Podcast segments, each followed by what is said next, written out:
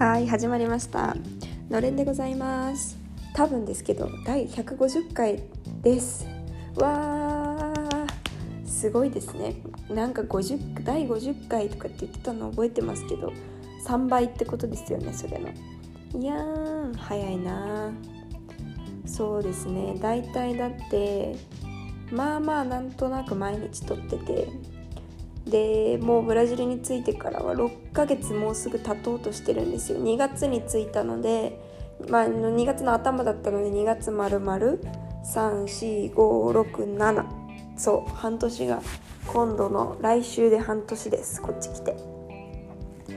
でまあまだいつ帰るか決めてないんですけどまあそれでね本当に丸々1年だったとしたらあと倍っていうことになるので。大体300回ぐらいになるってことですね。この計算でいくと。いやーそうやってなんかまあ結構始めたら続けようっていう風に最初から思ってたっていうのもありますけどでもこんだけ続くってなんかすごいですね。3日坊主でいろいろなんかなと、ね、いろんなものを3日坊主でやめてきた割には続いてるっていうのでちょっと自分でもびっくりしてます。そうで今日はですね桃串さんがフェイラナイトでサンパウロまで行っているので私は一人で収録することにいたしました。そう日本本当に暑いみたいですね。皆さん大丈夫ですか？なんか体感温度みたいなのとかよく友達がストーリーに上げてて40何度みたいなことになってるんですけど体感温度が。しかもあのセミの鳴き声って本当に暑さを倍増させますよね。なんかブラジルの夏暑いんですけど日差しも強いしだけどやっぱりまあ蒸し暑さがないっていうのもそうですしセミの鳴き声がないのはだいぶ大きいなと思って一回ちょっとだけ Amazon で聞いたんですけどセミの鳴き声。聞いた瞬間にあもうなんか熱ってなったんでやっぱりあるなしじゃ全然違うなっていうのをすごく感じますね。であと最近日本の人たちのストーリーを見てるとあの花火大会の動画がすごく上がっててあみんな花火見てるんだいいなと思って。花火って絶対こう他の国っていうか日本以外にもあるじゃないですか、まあ、例えば有名なのだったらアメリカの独立記念日だとかなんかそういう時にこうやるイメージですけどなんかそれでもやっぱり花火見ると日本だってなんか思うんですよね。すごくああの夏のでももうすぐ夏休みが終わっちゃうっていうあのなんか寂しい感じ綺麗でわーってなるんだけど寂しい気持ちも一緒に出てくるあの感じをすごく今あのストーリー越しに見て感じておりますその気持ちを。でまあなんか今日私が何をしたかといえば買い物デーだったんですよね。でまああの一番の目的は、まあ、家賃を払うこととあとはえっ、ー、とそのピエロのトレーニングをしてて今度の8月のえっとみんなで会う会の時までにそのピエロになった時に着る衣装一式を揃えておかなきゃいけないんですよ。でどんなものを着るかっていう案自体はもうそのメインの人に送ってこんな感じで OK だよって言われていたのであとはそれを手に入れる必要があったんですねだったのでそれを手に入れるために買い物に出ましたでまああの一人で行ったんですけどまず家賃を払いに街中まで行ってで後からショッピングに行って気づいたんですけどショッピングにも銀行入ってるんですよね。なんで私はわざわざ自分のこのバランジェラードのセントロにある銀行まで歩いて行ってそんな面倒くさいことをしたんだろうって後でなんかショッピングセンターで銀行を見つけてから思ったんですけどまあそれは置いといてごめんなさい。でもまあなんか新しい発見ができたのはいつもなんかこうバスでそのバランジェラードのセントロのターミナルから日本に 行く時になんか古着屋さんみたいなのの前を通るんですよ。で結構ターミナルから近いとこだからターミナルから歩けるなと思ってたんですけど行ったことなくて。だからそうだじゃあピエロの衣装もしいのあったら古着屋さんでもいいなっていうかももちゃんもねこの間古着屋さんで買ったとか言ったのでじゃあ行ってみるかと思って行ったんですよでは結局ピアノの時に使う服っていうのね出会えなかったんですけどでもなんか普段着としていいなって思ったのがあったので結局買うことにしてでおじさんに「これいくらですか?」って聞いたら「5レアル」って言われて5レアルってだって多めにちょっと多めに計算して150円なんですよなんか古着屋さんって言っても私150円で買ったことはそんなないしあの日本でね。でしかも別にクオリティも何て言うんだろう普通だし汚れがあるわけでもなくてなんでそれが逆に5レアルなんだろうっていう感じの服一つゲットできたのがとても嬉しかったです。で今日は本当に暑くて日本には負けてますけど絶対。だけど本当に暑くてでもなんかこう最近寒かったんですね先週とか特に。だったからなんか寒くなった時に上着ない方が嫌だったのでなんかセーターの羽織みたいなのを持って、まあ、あの半袖だったんですけどでおへそも出てたんですけどセーターの羽織を持って出たんですよ。もう暑すぎて本当に特にセントルにいた時。でもう浅井屋さんに駆け込もうと思って行ったらなんか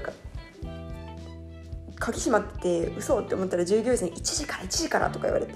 その時12時45分だったんですよ。もう本当にそっからの15分間長かったこと長かったこと。やっとなんか1時3分ぐらいにまた入ってもうなんかさすがに1時きっかりに行くのがなんかあまりにもねなんかすごいちょっと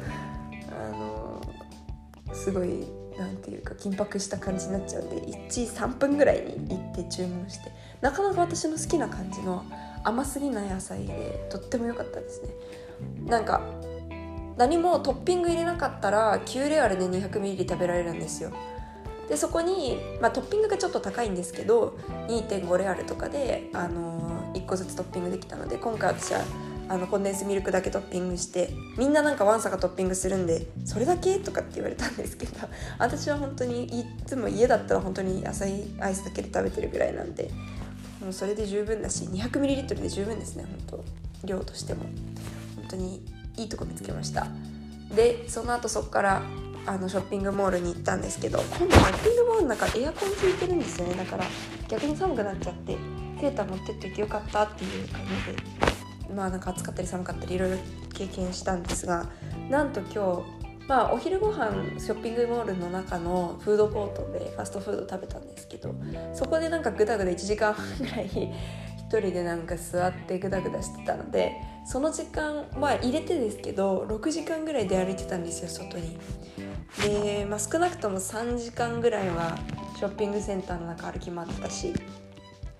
でまあそういう時って結構一人気が楽なんですよね。自分が疲れたら帰ればいいし自分が疲れたら座ればいいし自分が疲れたらなんか飲み物あ喉乾いたら飲み物買えばいいしみたいな感じで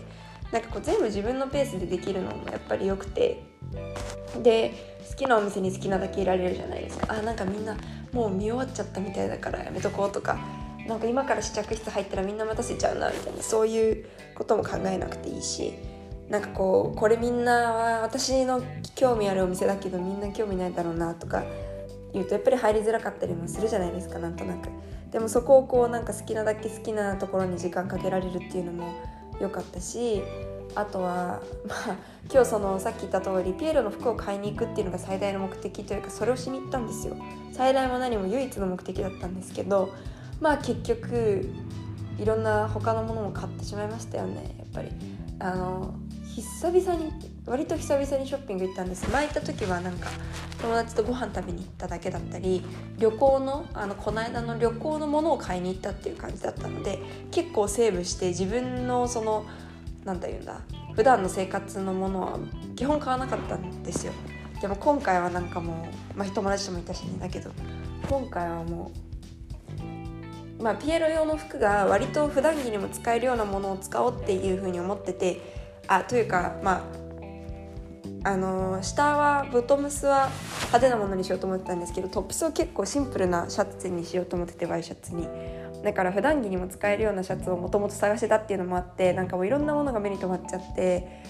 なんかそうそれで結構なんかあこれもいいあれもいいなんて言って試着してめっちゃ気に入っちゃってとかって言ったら買う予定じゃなかったジーパンなんてほんと買うつもりじゃなかったんですけどでもなんか割と本当に今まで出会ったジーパンの中で一番いいんじゃないかっていうジーパンに出会っちゃったのでまあ今までのためにためにお金を使わないで来たんだと思って買ったりとかしてたら意外とね大変使ってしまったんですがまあめったにショッピングモールに行くこともないですしそんなことも3ヶ月に1回なのでいいだろうと思ってまあねなんか欲しいものが買えないっていうのも楽しいじゃないですか。せっかく今長期休みなのに。だからいいだろうって聞かせて買いました。でまあそれもこう、あ、る意味一人で買い物をする時のデメリットでもあいいところでもありますよね。まあデメリットもあるんですけど。デメリットはそうやって歯止めが効かなくてというかこうセーブができない。人の目がないから。なんかこう友達といる時ってあなんかあなんなんて言うんだろう。あまた買ってるよみたいな。感じになるじゃないですか。ずっとずっとなんかいろんなお店でそれ全部のお店でレジ並んでたりした。らだしなんかねこうすごい人の目があるからそう思われてる思われてないは別として自分の中でもなんかまあさすがに今日やめとこうとかって思えるんですけど一人でいるとまあこれもいいだろうあと例えば明日とか来月何か我慢すればいいしとかっていう風になってくるんでなんかねデメリットはそうやってこう人の目がないことでメリットはこうちょっと自分にご褒美みたい自分に甘くできる時間が取れることだなっていうのをすごく感じました。で本当に友達と行くといいのはそのセーブができることもそうですし意見がもらえることもそうなんですよ。なんか自分で見てあこれすごいいいかもって思って買ってなんか後々着ててこうお店のじゃない鏡で見てみた時にあれなんか思ってたのと違ったとかって結構あると思うんですよね。それをなんかそのお店にいる状態でしかも仲いいこと言ったら「うんそれよりはこっちの方がいいよ」とかなんか他にもっといいのありそうとかってこうやっぱりちゃんと言ってくれるじゃないですか。だからそうすると友達と買い物するのはすごいいいなっていうふうに思いますね。まあ今日に関しては一人で行って正解だった気もします。なんかこうすごい特定のものを探しに行ってたしなんかこうブラブラするっていうよりかはそのピエールのね服っていうのを探しに行ってたから結構私中心に動いてもらわなきゃいけないことになってた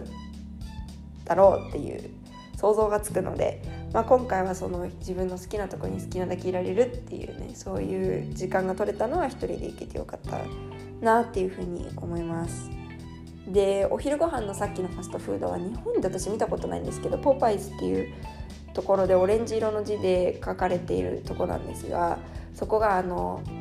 ささみなのかなあれは。あの脂身のない鶏肉のフライのお店なんですよ。あのカリカリのクリスピー。私あれ大好きでで結構皮付きの骨付きのお肉とかあまり得意ではないんですよ実は。だからなんかあのケンタッキーとか行ってもいつもクリスピーチキン頼んでるんですけどそんな感じでのそれがメインで売りのお店なのでそこのハンバーガーがバンバンズじゃないや。ハンバあのハンバーグの代わりにパテっていうんでしたっけ？あの肉のこと。の代わりがその脂身ないに鶏肉フライなんですよ。だからもうやったと思って。しかもバーベキューソースのメニューがあったからもうそれしかないと思って頼んで。でリフィルフリーだったのでもう何回もガラナおかわりしに行って。ガラナゼロもあったし。そうガラナゼロはやっぱりちょっとなんかこう味が違うんですよね。なんか人工の甘みの感じはするんですけど。まあそれはそれで結構美味しいので私は今日は交互に飲んでました。ガラナの普通のと。ゼロ。とリフィルで。まあそう。結構こっちはまあ日本でそうやってあんまりファストフードのお店に行かなかったっていうのもあるんですけどなんかあまりそんなバーベキューソースを見かけることがない気がしてなんかこっちすごいそのどこのお店にも大体あるからいいですね。バーガーキングもポパイズも。マックもある。多分ありあります。ありますあります。であと今日は途中で喉が渇いたのでスタバに行ってみたんですよ。で日本のスタバだと私はいつもチャイティーラテを飲むんですね。あのフラペチーノとか飲むこともあるんですけど結構チャイティーラテ大好きででなんかこうちょっと飲みたいなって思った時に日本はあのショートっていう一番小さいサイズがあるじゃないですか。だからあれで頼む。まあちょっと割高ですよね。やっぱりトール頼んだ方が絶対こう量と値段で見たら絶対通るの方がいいんですけど本当にちょっとだけでいいんだよな今みたいな時にホットもすごい温まるししかもあのスパイスの感じがなんかこう喉にカッてなるんですよ。それがすごい好きで。で暑い日もあのアイスにしたらすごく好き。美味しくて好きで。であの日本とかそういうアジア圏とかそういうイメージあったんですけどちゃんとブラジルにもあるんですよね。でこうチャイティチャイラテかティーって書いてなくてチャイラテっていう風にメニューに載っててでそれを注文しようと思ったんですけどまず1つ目に私の頭に浮かんだのはポルトガル語って CH で始まるとそれがチャーの音じゃなくてシャーになるんですよ。だからあのお茶のお茶のことはあの CHA って書くんですけどチャーじゃなくてシャーって言うんですね。例えばシャーマテあのマテちゃんはシャーママテマッチか。シャーマッチって言ったりえっ、ー、となんだろうと他に。うん。レモンティーってあるんだっけ？チャージリモンとかねそういう感じでこうシャーを使うんですね。でだから結構ちかさんとか CHIKA って書いたらシカってなっちゃったりちえさんがシエとかしちえこさんがしえこみたいなそういう子になりがちなんですけどあのー、だからチャイティーって CHAI ラテリエリあ TTE って書かれててだからこれを私は喋る前に、うん、あれはチャイなのかシャイなのかってすごい考えたんですよ。でそしたら偶然にも私の前に並んでた人が目の前でチャイティーラテ頼んでてで私はもうめそれをファッて聞こえてきた時にあチャイって言ったと思ってだからあじゃあチャイなんだなって思ってたわけですよ。だからてかもうそこに全集中してたんでチャーのとこまでしか聞いてなかったからあまあチャイなんだと思って。でそれで自分の前が来た時にじゃあ私はあのチャイラテくださいっていう意味であのボーケレーボーケレーがまあなんか私これ欲しいんですけどって意味なんですけどボーケレチャイラテって言ったのかな。そう。私はそこでラテって言ったんですよ。チャイに引っ張られてというかチャイにしかもうもうあの全に全集中してたんで。そしたらお店の人に「ああチャイラッチね」って言われて「あラッチ」あそっちかみたいな感じで。あの CH の方はチャイのそのなんだ元の発音によりなのにラテの方だけラッチになっててあのポルトガル語発音になっていたっていうなんかそんな経験をしました今日は。次から頼む時はもう大丈夫です。しかもなんか毎回スタバって名前聞いてくれるんですけどもう毎回 CEO って言っても分かってくれないからあのエーシアが EO とかってこうそのスペルアウトするんですね。SHIO ですみたいなこういう感じで。いやもうそれそれもまたなんか聞き取ってもらえなくて「えとかって言って3回ぐらい言うとかがもうめんどくさかったんで「今日名前は?」って言われたから「あのビトリアです」って言って全然なんか勝手に人の名前使って 一発で通りました。でもそうすると今度待ってる時に呼ばれても気づけないっていう欠点があるんですけどまあそれはね一瞬1秒出遅れましたが今日も。あ私だと思ってもらって。ブラジルはあの私一番小さいサイズって頼み方をしたんですよ。トールとかショートじゃなくてサイズどうしますかって言われてショートあるならショートでいいやっていうぐらいの喉の渇き方だったんで一番小さいのくださいって言ったらあじゃああの 300ml ですねって言ってトールサイズが出てきたんでおそらくショートはないですね。まあだってあれ本当に一吸いですもんねショートって。そう。そんな感じで今日はお昼の12時ぐらいから夜の6時ぐらいまで外で歩いて6時半ぐらいに帰ってきてっていうような過ごし方をしていました。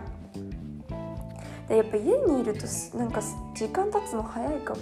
だって今日3時から6時までざっくりショッピングモールの中歩き回ってたんですけどそれと同じぐらいの時間がもう今すでに経ってるんですよ今9時半で夜の。でもそんな感じしないです。もうあっという間なんか1時間ぐらいしか経ってないようなぐらいの感覚。そう。まあそうやって家でゴダゴダしてるとあっという間に過ぎちゃうんでそうやって外に出てね。せっかくのブラジル生活を満喫した方がいいですね。